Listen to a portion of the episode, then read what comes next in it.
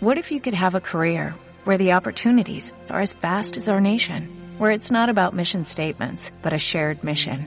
At U.S. Customs and Border Protection, we go beyond to protect more than borders, from ship to shore, air to ground, cities to local communities. CBP agents and officers are keeping people safe.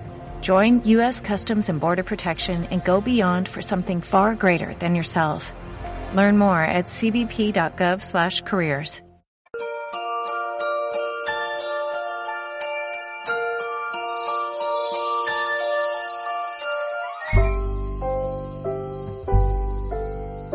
el principio existía el verbo, y el verbo estaba junto a Dios, y el verbo era Dios. Él estaba en el principio junto a Dios. Por medio de él se hizo todo, y sin él no se hizo nada de cuanto se ha hecho. En él estaba la vida, y la vida era la luz de los hombres. La luz brilla en la tiniebla, y la tiniebla no lo recibió. El verbo era la luz verdadera que alumbra a todo hombre viniendo al mundo. En el mundo estaba. El mundo se hizo por medio de él, y el mundo no lo conoció. Vino a su casa, y los suyos no lo recibieron. Pero a cuantos lo recibieron, les dio poder de ser hijos de Dios a los que creen en su nombre. Estos no han nacido de sangre, ni de deseo de carne, ni de deseo de varón, sino que han nacido de Dios. El Verbo se hizo carne y habitó entre nosotros, y hemos contemplado su gloria, gloria como del unigénito del Padre, lleno de gracia y de verdad. Palabra del Señor. Gloria a ti, Señor Jesús. Siempre me ha parecido el prólogo del Evangelio de San Juan que acabo de leer, el texto más triste de todo el Evangelio, de todo el Nuevo Testamento, hasta cierto punto más que los textos donde narran la muerte de nuestro Señor. El apóstol, el apóstol predilecto San Juan, al final de su vida, cuando se decide a escribir el Evangelio, antes de ponerse a ello, hace una reflexión, que es el prólogo. Una especie de, recorrido por la misión de Jesús, por lo que ha ocurrido. Está viendo las cosas con la perspectiva de los años que ya han pasado y constata con mucho dolor, con amargura, el rechazo del pueblo judío al Señor. Era el Mesías, tenía que salvar a toda la humanidad, pero en primer lugar a ese pueblo donde Dios había sembrado ya la revelación, a ese pueblo donde habían vivido los, los grandes profetas, a ese pueblo al cual él pertenecía según la carne, al cual pertenecía su mamá, San José, sus propios apóstoles, constata con dolor, vino a los suyos y los suyos no lo recibieron. ¿Por qué? No eran mala gente. Era gente religiosa. Es verdad que algunos de los suyos sí le recibieron. Bueno, no solamente en aquel momento, sino en los años posteriores. San Pablo, muchos de los primeros cristianos eran judíos. Pero la mayoría no le recibió y era gente religiosa. ¿Por qué? Porque Jesús no encajaba con la imagen que ellos tenían de lo que debería de ser el Mesías. Si hubiera venido al frente de un poderoso ejército, entonces le habrían aplaudido, le habrían inmediatamente proclamado rey de Israel. O si hubiera empleado su poder para hacer continuamente milagros como el de la multiplicación de los panes y los peces, que sí que quisieron proclamarle rey después, las curaciones, las resurrecciones, también le habrían aceptado. Pero un Mesías humilde, un Mesías pobre y sobre todo un Mesías crucificado, un Mesías fracasado, ese no podían aceptarle, rompía completamente con los esquemas de lo que debería de ser un Mesías, un libertador. Se movían, aún siendo gente muy religiosa, en un plano material. No supieron ver lo que había, el misterio de amor que había detrás del verbo hecho carne, del verbo de la palabra crucificada. ¿Y nosotros? ¿Y muchos de nuestros contemporáneos que se han alejado de la fe? ¿Es que acaso no está ocurriendo lo mismo? ¿No vivimos en medio de una apostasía generalizada, masiva, en Occidente sobre todo?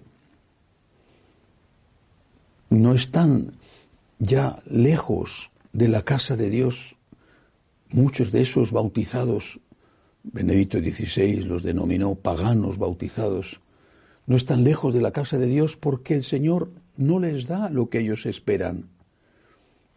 Si diera dinero, salud, éxito, poder, fama, entonces seguro que muchos estarían también a su lado llenando las iglesias. Pero como no da nada de todo eso que es lo que cuenta en un mundo materialista, que no es muy distinto de aquel en el que vino Jesús, ya no interesa a Jesucristo. Pero dice también Juan en este prólogo que a los que sí le recibieron les da un poder. Así lo dice, le da un poder. No les da el poder del dinero, del éxito, de la salud permanente, de la inmortalidad en la tierra. Les da un poder, el de ser hijos de Dios. Hijos de Dios, herederos de la promesa hijos en el Hijo, en el Hijo unigénito, dice San Juan, hijos en el Hijo, hermanos de Jesucristo. Es decir, nos da el poder de vivir felices en la tierra con el mandamiento del amor, aunque sea difícil de practicar, y nos da el gran poder de resucitar con Dios en el cielo. Es el gran poder, es el gran don es lo más maravilloso. Porque ¿de qué te sirve ganar el mundo entero si pierdes tu alma? ¿De qué te sirve el dinero si lo vas a tener que dejar aquí? La salud, si más pronto o más tarde se va a deteriorar. La fama, ¿cuántos famosos, famosísimos son hoy desconocidos? El poder, el poder, se matan por el poder, mienten, calumnian, hacen lo que sea por el poder, pero al cabo de cuatro años, ocho años, lo tienen que dejar. Y son maldecidos por aquellos que les suceden como ellos maldijeron a los que les precedieron. En cambio hay algo eterno que no pasa nunca, que no pasará nunca. Estar con Dios en el cielo. Este es el poder que nos da Jesús.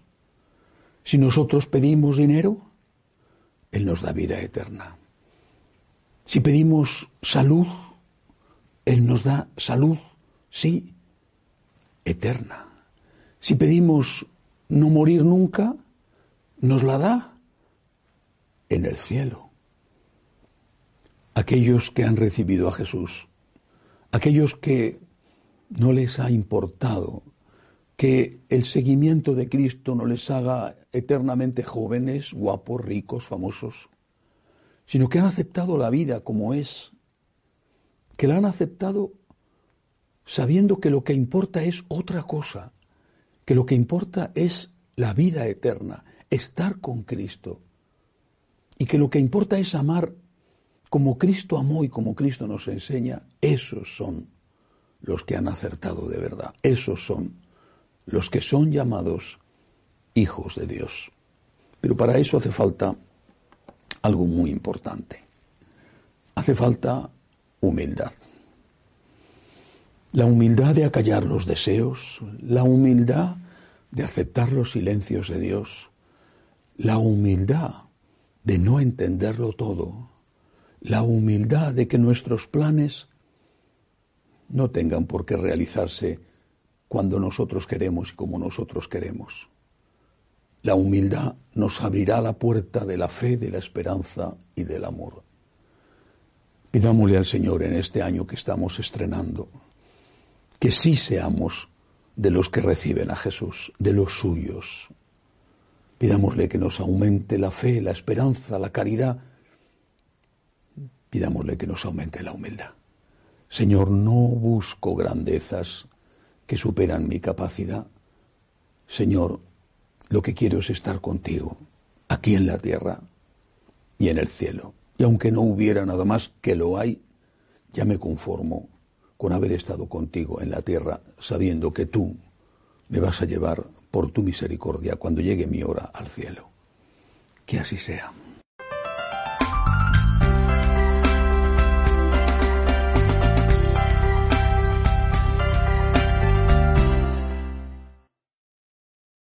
Waiting on a tax return? Hopefully it ends up in your hands. Fraudulent tax returns due to identity theft increased by 30% in 2023. If you're in a bind this tax season, LifeLock can help. Our U.S.-based restoration specialists are experts dedicated to helping solve your identity theft issues. And all LifeLock plans are backed by the Million Dollar Protection Package. So we'll reimburse you up to the limits of your plan if you lose money due to identity theft. Help protect your information this tax season with LifeLock. Save up to 25% your first year at LifeLock.com slash aware.